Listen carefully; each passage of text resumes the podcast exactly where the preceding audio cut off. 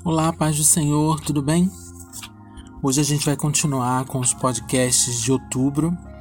Em outubro nós estamos debaixo da palavra ressignificando a história. E mais uma vez eu quero lembrar você que a gente não pode mudar o passado, né? Em primeira instância a gente pode pensar que ressignificar a história é mudar alguma coisa lá atrás. Mas não é isso que essa palavra quer dizer.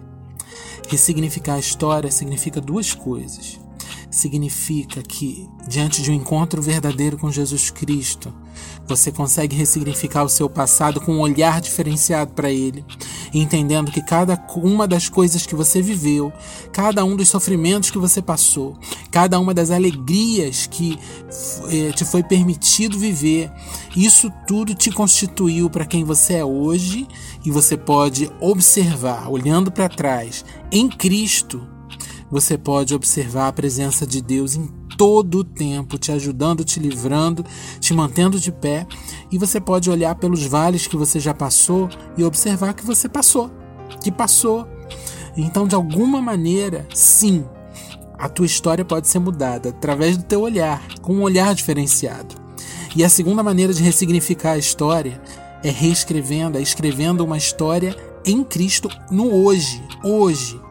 E para isso, nesse segundo podcast dessa série é, no Apocalipse do mês de outubro, a gente vai falar sobre a carta à igreja de Esmirna, que se encontra aqui em Apocalipse, capítulo 2, a partir do verso 8 até o verso 11. E diz assim: Ao anjo da igreja em Esmirna escreve: Estas coisas diz o primeiro e o último que esteve morto e tornou a viver.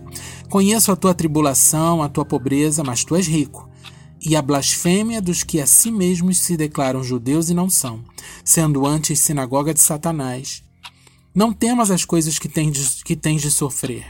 Eis que o diabo está para lançar em prisão alguns dentre vós, para ser dispostos à prova, e tereis tribulação de dez dias. Ser fiel até a morte, dar-te-ei a coroa da vida. Quem tem ouvidos, ouça o que o Espírito diz às igrejas. O vencedor de nenhum modo sofrerá dano da segunda morte. E assim como eu falei no podcast anterior, a gente precisa sempre ler a palavra de Deus como se aquilo que está sendo escrito fosse escrito para gente, em particular, porque é isso. A Bíblia é um livro vivo pelo, pelo motivo de que o, o autor dela está com você na hora que você lê. Então ele está ali para te falar o que em que, de que forma aquele texto que você está lendo faz sentido para você.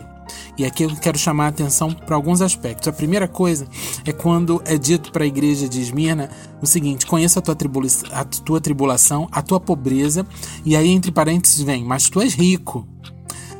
Ou seja, é, de tudo aquilo que você sente falta, eu quero dizer para você que você é rico porque você tem tudo o que eu tenho. Nós, como filhos, temos acesso a tudo ao que Deus tem.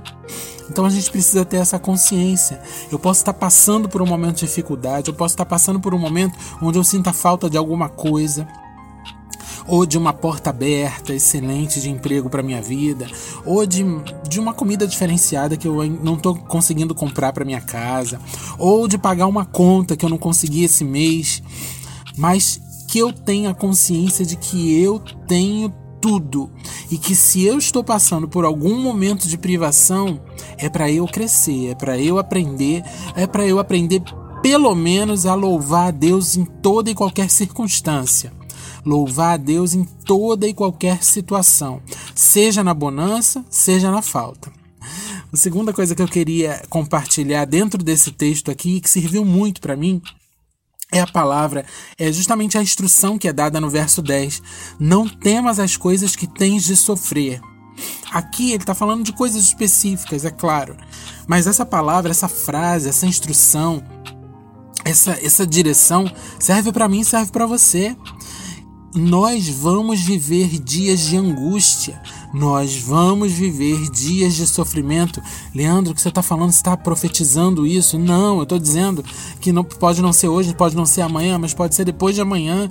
Algum problema, alguma má notícia, alguma perda, uma enfermidade, a falta de grana, como eu já disse. Qualquer uma dessas coisas traz, traz angústia para o nosso coração. A gente vai passar por problema. Então essa frase serve para mim, serve para você. Não temas as coisas que tens de sofrer.